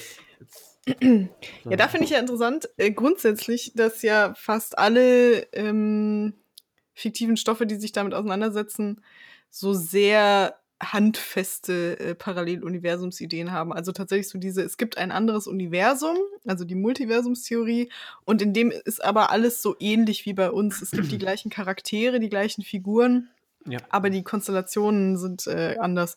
Das ist tatsächlich eine Prämisse, die also unendlich äh, schon wiedergegeben wurde. Und ähm, hast du denn da Beispiele? Du hast ein Buch aufgeschrieben, was mir tatsächlich am Rande was sagt. Äh, Würde ich mir aber gern von dir wissen, um was es da genau geht. Äh, richtig. Ich habe, ähm, das ist mir eingefallen, weil ich es auch äh, gerade zuletzt ähm, gelesen habe, von, äh, und zwar von Haruki Murakami, ähm, mhm. 1Q84. Ähm, ist mhm. Eines seiner ähm, bekanntesten Bücher, würde ich jetzt sagen. Ähm, das ist auch noch gar nicht so alt. Allgemein ist Murakami, ähm, schreibt ganz viel über, über solche ähm, surrealen ähm, Dinge wie eben auch Parallelwelten, Alternativweltgeschichten etc. In 1Q84, ähm, ich hatte mich, ich hatte es schon immer mal in der Hand, ähm, wollte es immer mal lesen, habe es dann aber irgendwie weggelegt, weil es mir zu fantastisch erschienen ist. Aber äh, ich muss sagen, dass es, ähm, es macht Spaß. Äh, und zwar mhm. geht es darin um ähm, zwei Protagonisten, Aomame und äh, Tengo. Die eine, Aomame, ähm, flüchtet quasi, also kommt aus Versehen in eine Parallelwelt, gerät in eine Parallelwelt. Das Ganze spielt im Jahr 1984. Passiert ja manchmal. Bitte? Passiert ja manchmal ja, genau, so. Halt Keine so Ahnung, aus den falschen Bus ja, genommen ups. und schon bist du da, ja. Parallelwelt. Bei ihr ist es tatsächlich so, dass sie ähm, ähm, über, also sie hat jemanden erstochen und ähm, flüchtet quasi über eine Autobahn, über eine Autobahn, über eine, ähm, na, über eine, eine Leiter, die von der Autobahn wegführt, runterführt auf, ähm, also spielt in Japan, da gibt es ja viele mhm. äh, so ähm, Autobahnen über der Erde, ähm, die und, und sie flüchtet quasi da über eine Leiter runter. Und das ist, glaube ich, der Punkt, meine ich, in dem sie ähm, in eine Parallelwelt kommt. Und um diese Welt von der anderen Welt quasi ähm, zu unterscheiden, gibt sie ihr den Namen 1Q84. Mhm. Ähm, ist dann nicht mehr 1984, sondern 1Q84. Und ähm, ja, das Buch hat 800 Seiten, glaube ich, ist sehr, mhm. sehr ähm, spannend. TLDR kann ich nur sagen. also schaut, es gibt auch, also die Ausgabe sind quasi die Bücher 1 und 2. Es gibt noch ein drittes Buch, das ich noch nicht gelesen habe. Allgemein, weil ich eine Zeit lang ähm, Murakami vernaht habe, äh, alles oder vieles von ihm gelesen. Und ähm, dann war es mir irgendwann, dann wollte ich jetzt auch mehr wieder in die, in die Gegenwart quasi zurück. Ähm, aber ich kann schon empfehlen. Also es macht wer jetzt grundsätzlich sagt, ähm, dass er kann auch fantastische, quasi schon Science Fiction lesen, ähm, mhm. kann ja auch nicht jeder, dann ähm, kann ich das nur empfehlen. Das, das ähm, hat mir großen Spaß gemacht. Okay. Ähm, bei Büchern ist mir jetzt tatsächlich noch natürlich der, der, ich glaube, in jeder Folge bislang zitierte Philip K. Dick eingefallen. Oh ja, der natürlich auch mit dem, mit dem Thema äh, Paralleluniversen spielt. Also Flo My Tears, The Policeman Set beispielsweise, ist auch so eine Art Paralleluniversumsgeschichte. Thomas Pynchon arbeitet auch mhm. teilweise damit. Ja, das war es aber dann auch tatsächlich schon wieder in, im Bereich Bücher, wo es, finde ich, am meisten, glaube ich, äh, bearbeitet wird, ist in Serien. Und ähm, ich glaube auch, dass es vor allem deswegen in Serien so beliebt ist, weil Serien ja sehr charaktersbasiert sind, also so mhm. sehr auf der Biografie eines Charakters basieren. Mhm. Und es natürlich dann immer spannend ist, wie wäre es denn, wenn der Charakter anders wäre? Ja. Was ja bei Filmen, die ja eher handlungsbasiert sind, also ja. eher auf, auf der Action basieren sozusagen nicht ganz so ähm, spannend ist. Aber gibt es natürlich auch Beispiele, wie eben Butterfly-Effekt. Oder Avengers, die ja auch, glaube ich, mit Paralleluniversen zumindest am Rande spielen. Ähm, ein toller Film, der total unbekannt ist ähm, zu dem Thema, ist Another Earth. Mhm. Ähm, der ist ganz toll. Das ist ein Indie-Sci-Fi-Film, wobei Sci-Fi sehr, sehr philosophisch und esoterisch zu verstehen ist ähm, mit, von und mit Britt Marling. Und ähm, da geht es quasi darum, dass eine junge Frau baut besoffen als Studentin einen Unfall, wo zwei Menschen ums Leben kommen, also eine Mutter und ihr Kind. Und die Schuldgefühle machen sie natürlich dauerhaft komplett fertig und ähm, dann trifft sie auch den Vater, also den, den Mann und Vater äh, von den Getöteten. Und ähm, gleichzeitig erscheint irgendwie auf einmal am Himmel eine zweite Erde. Also das ist auch visuell sehr schön gemacht. Da siehst du halt immer wieder so den, den, den Himmel und dann siehst du wieder so ganz angedeutet so ein zweiter blauer Planet quasi mhm. in unserem mhm. Umkreis rumschwebt. Und dann geht es eben auch am Rande immer wieder darum, dass da wohl alles so wie ist, so ist wie bei uns, also auch die gleichen Charaktere da existieren und so weiter. Und äh, dann geht es darum, dass eine gewisse Anzahl an Menschen dürfen dann quasi da mal hinreisen in so einer Mission sozusagen. Und mhm, mhm, das ist super schön gemacht. Ich möchte auch nicht zu viel verraten, wie es dann ausgeht und so. Ähm, schaut euch den mal an, weil der ist wirklich sehr, sehr toll. Ist wie übrigens, eigentlich alles, was Britt Marling macht. Ist übrigens auch ähm, bei, bei Murakami 1Q84, jetzt wo du sagst, ähm, ist quasi, also Aomame sieht einen zweiten Mond am Himmel. Mm. Und das hm. ist quasi der, der, ähm, Marker. Ja, genau, der Marker. Mhm. Ähm, sowas wird ja auch ganz häufig äh, äh, genutzt, solche Symbole, um quasi eine, eine Welt von, von einer anderen äh, zu unterscheiden, dass man eben Dinge, mhm. die es in der anderen nicht gibt. Aber ja, ähm, fahre fort. Ähm, ja, in dem Zuge auch was ja auch von, von mit Britt Marling war, die Serie The OA befasst sich ja auch quasi schon von der ganzen Prämisse her mit der Idee von äh, parallelen Dimensionen. Also sie nennen es Dimensionen, aber es sind im Grunde auch Welten.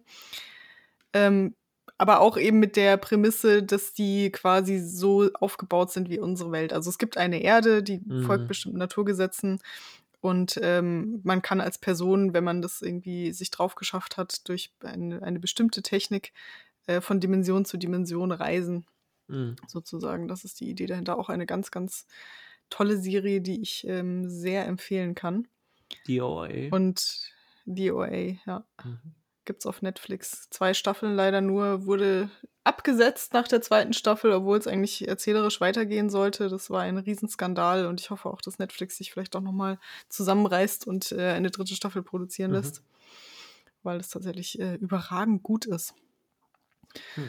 Und äh, bei Serien ist mir sonst noch eingefallen, das sind aber dann wieder andere ähm, also die spielen eher so mit dem Was wäre wenn Gedanken. Mhm. Also so, wir sind auf der gleichen Erde, aber äh, quasi ein Charakter hat andere Entscheidungen ja. getroffen. Ja. So und so.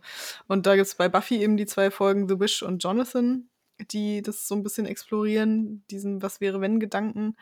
Ähm, und eine Serie, die auch extrem viel, weil ich dann so dachte, okay, krass, mir fallen jetzt vier Episoden allein schon ein und da gibt es wahrscheinlich noch mehr, die Paralleluniversen behandeln bei Supernatural.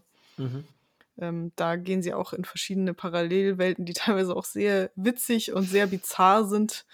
Ähm, kann ich auch sehr empfehlen, da mal in diese, wenn man die Serie eh schaut, sich nochmal diese Episoden reinzuziehen. Weil das natürlich ganz witzig ist. Absolut. Mir ist noch ähm, eben gerade im Zuge ähm, von Filmen, im Rahmen von Filmen, Donnie Darko eingefallen, den wir den schändlicherweise äh, vergessen habe zu erwähnen. Ähm, Genau. Stimmt, wobei ich da nicht ganz sicher bin. Bei Donnie Darko würde ich sagen, da ist es eher Zeitreise als Paralleluniversen. Ja, ja, auch bei der Serie, die ich jetzt im Kopf habe, äh, nämlich Dark, äh, ist es vorrangig ähm, eine Zeitreise. Hm. Ähm, oder geht es vorrangig um Zeitreisen? Hm, aber allerdings, ich weiß jetzt nicht, ob ich da spoilern kann, soll. Ähm, es also Paralleluniversen spielen auch eine Rolle. Ich glaube, so viel kann ich vorwegnehmen. Ähm, wobei wahrscheinlich äh, die, die es interessiert, haben die Serie jetzt auch mittlerweile bis zum Ende geschaut. Ähm, mhm. So, ja. Äh, ansonsten ähm, viele Folgen natürlich aus Star Trek, meiner, meiner mhm. Lieblingsserie mhm. aus der Jugend. Ähm, wo es aber Wie explorieren die das da? Ähm, also, das, das ähm, Witzige ist, ähm, jetzt gerade wo du es sagst, ähm, es gibt eine Folge aus der siebten Staffel von der Serie Star Trek Next Generation, ähm, wo äh, die passenderweise Parallelen heißt, ähm, wo diese, diese Quantentheorie quasi auch mhm. erläutert wird, in Anführungszeichen. Also natürlich mhm. anders und natürlich ein bisschen weniger abstrakt, aber ähm, das, das finde ich halt auch das ähm, ähm, Schöne oder das Gute an Star Trek, ähm, was, was ich zum damaligen Zeitpunkt nicht wusste, es werden ja durchaus reale Bezüge hergestellt und diese Quantentheorie ist ja jetzt kein, ich habe das damals immer so wahrgenommen, wie ja, das gibt es halt nur bei Star Trek, aber das ist ja aus der Wirklichkeit entnommen, äh, sozusagen. Mhm. Und da ähm, springt der Protagonist in der Folge, Worf, der Klingone, zwischen, also er, er springt durch verschiedene Paralleluniversen. Ähm, mhm.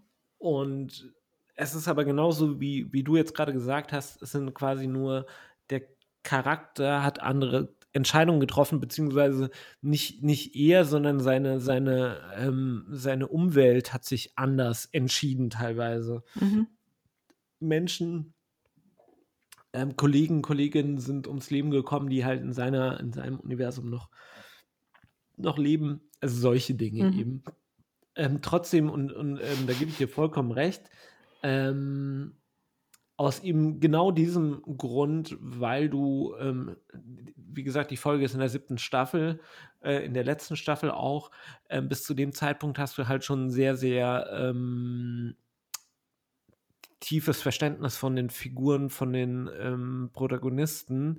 Und es ist natürlich spannend zu sehen, wie sie sich vielleicht anders entwickelt haben in anderen Universen so ungefähr. Ne? Und mhm. das ist, glaube ich, also das ist die Idee, auf der die Folge aufbaut.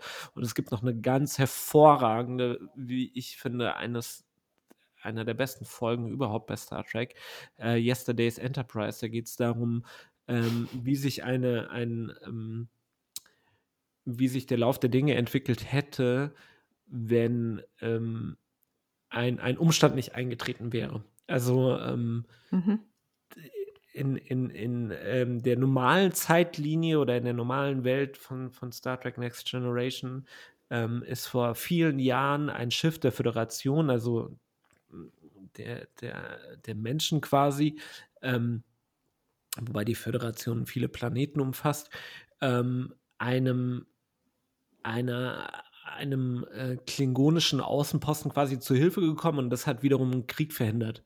Äh, und mhm. ähm, in der einen Folge wird dieses Schiff, was damals ähm, diesem Außenposten zur Hilfe gekommen ist, quasi aus der Zeit oder durch die Zeit nach vorne katapultiert und ähm, dadurch ist dieses Ereignis nicht eingetreten und es begann ein langer Krieg. Und das, das ist halt, wie ich finde, halt so eine super, super spannende Entwicklung, wie sich halt äh, so ein Ereignis auf die Geschichte auswirkt. Äh, mhm. Und also eine echt, echt gute Folge ähm, kann, ich, kann ich auch nicht Trackies äh, empfehlen. An der Stelle immer noch. ja, sorry, äh, kurzer Exkurs. Kein Problem. Das ist doch super. Ja, ich bin ja bei Star Trek tatsächlich, äh, ich kenne ja nur die Original Series mhm. und die habe ich früher tatsächlich gerne geguckt. Und dann hörte es aber leider auf. Ähm, das war irgendwie nie so. Habe ich nie so den Zugang zu gefunden. Ist vielleicht schade, aber. Kann, kann vielleicht noch werden, wobei es wenig, wenig zugegebenermaßen schlechteres Fernsehen gibt als die erste Staffel von Next Generation. Also durch die okay, muss man wow. sich einfach nur durchkämpfen. Ab der zweiten wird es dann deutlich Was waren das? Besser. Welcher, welcher Captain war das? Picard. War das Picard dann oder was? Ja, genau. Okay, wow. Ähm, die erste Staffel ah, ich, Man denkt ja immer, Patrick Stewart, man denkt immer, Patrick Stewart kann nichts schief gehen, aber offensichtlich schon. ähm, das, das Ding ist also eher, er sticht auch heraus in allen Belangen ähm, als, mhm. als Schauspieler. Also er hat so viele mhm. gute Momente.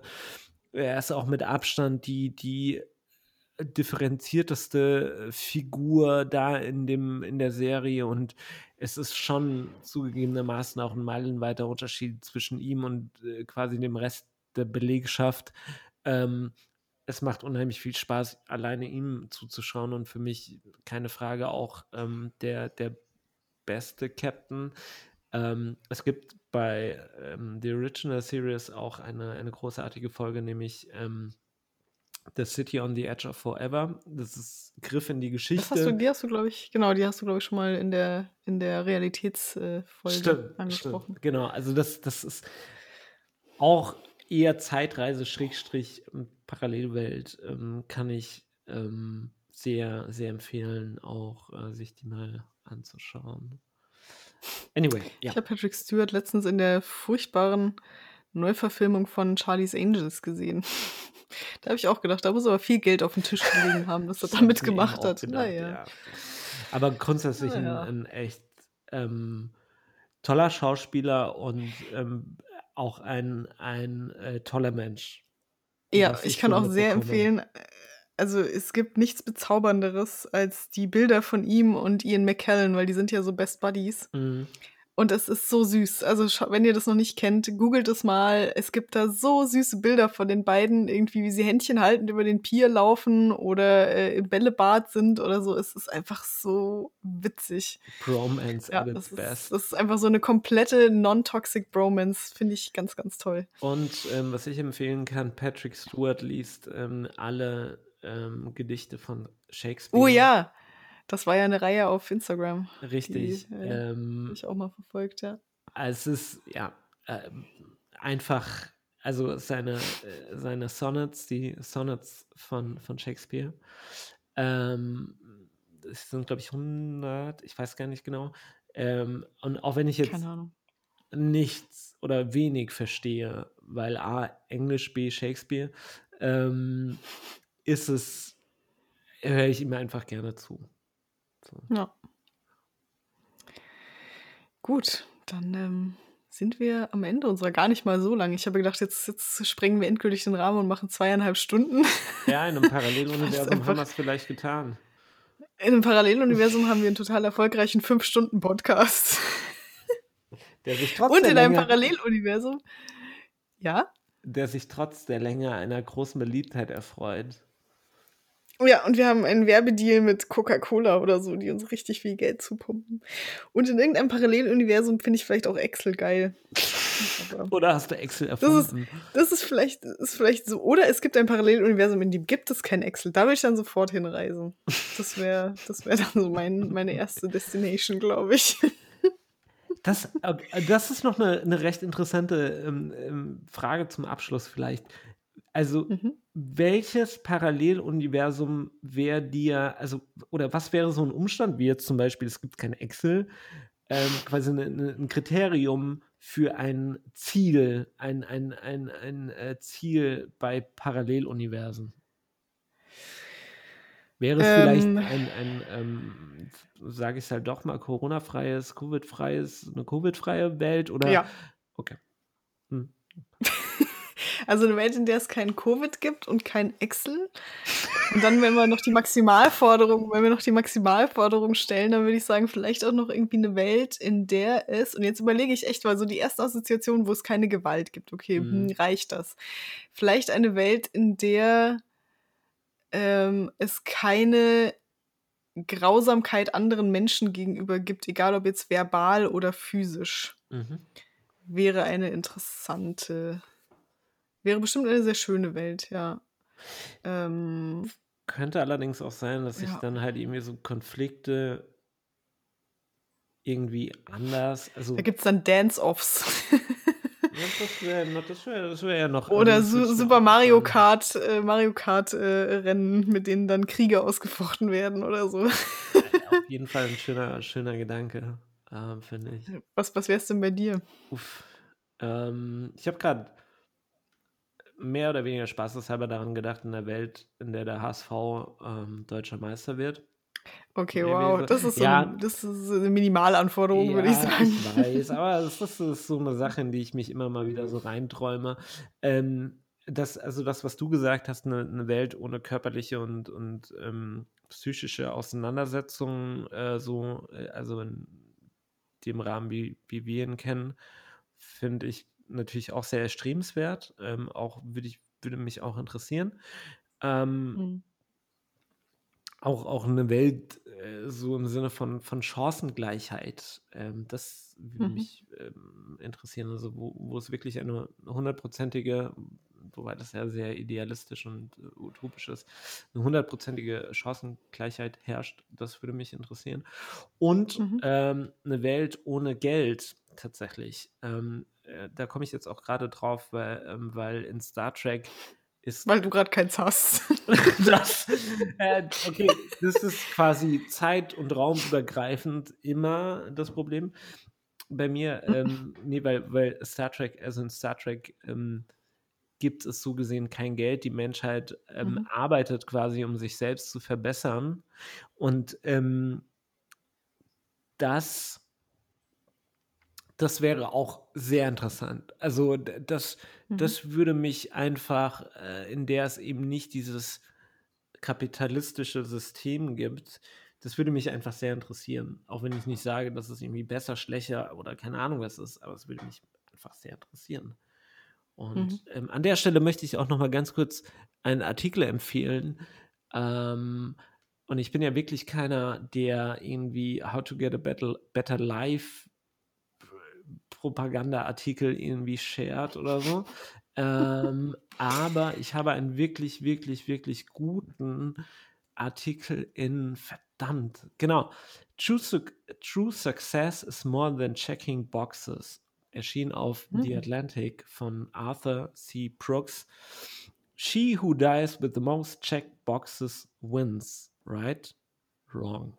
Es geht eben darum, Mhm. dass ähm, das Leben mehr ist als ähm, Perfektion. Ja, so, so, so, Boxen zu checken, also quasi Dinge Mhm. abzuhaken von der To-Do-Liste. Und warum es eigentlich Mhm. gut ist, noch nicht mal eine ähm, The 30 Things Before You Turn 30 äh, Liste. Ja, der, der Ah. Zug ist ja bei uns Der abgefahren, ist würde ich sagen. aber ich meine, die 40 Dinge vor 40 ähm, ist die nächste 20 oder so. Keine Ahnung. Ey, wir machen Podcasts, das ist schon mal eine Sache. Ja, aber ähm, also die Essenz des Artikels besteht darin, ähm, dir geht's besser, wenn du sowas, wenn du in so einen Strudel gar nicht erst gerätst, mit was du erreichen möchtest, bis oder Ja. überhaupt. Und ähm, ja, äh, der Sehr wird geschert. Danke, es war schön. Dann äh, finde ich auch, äh, es, ist, es, ist gar nicht so viel Kopfexplosion entstanden wie erwartet. finde ich auch gut. Ich hatte so ein bisschen Angst, dass ich, während ich rede, dann auf einmal solche Beklemmungen bekomme, ob dieser Materie, dass ich in einen kathartischen Zustand verfalle und du den Podcast allein weiterführen musst. Aber ist ja jetzt nicht passiert. Ich möchte mich an der Stelle auch ausdrücklich schon mal entschuldigen bei allen Physikerinnen und Physikern, die heute zugehört haben und bei dieser wieder sehr großen Menge an gefährlichem Halbwissen und äh, äh, Laieninterpretationen vielleicht schreiend die Hände überm Kopf zusammenschlagen. Es tut uns sehr leid. Wir hoffen, ihr hattet trotzdem Spaß. Und ich lasse mir jetzt noch ein schönes Quantenschaumbad ein. Ich habe mich gefragt, welcher Pun kommt da am Ende? Du hast, du hast wieder mal abgeliefert. I like it. Richtig, richtig, richtig gut. Ähm, ich kann Sehr da schön. leider nicht mithalten. Ähm, es hat großen Spaß gemacht und ich bin auch froh, auch. dass mein Kopf noch da sitzt, wo er eben sitzt. Ja, ich, ich gehe jetzt auch gleich mal noch so eine Runde spazieren, noch mal so ein bisschen erden und so baumschön, himmelblau, ne? Sehr So ganz schön. einfache Dinge. Ich wünsche dir noch einen schönen Sonntag. Äh, viel Spaß mit Mira, Danke. wenn ihr heute noch rausgeht. Ihr werdet ja wahrscheinlich noch mal rausgehen. Wir, wir müssen wohl. Es bleibt uns nichts anderes übrig. ja, Dann äh, mach's gut und bis zum bis nächsten Mal. Mal. Tschüss. Ciao.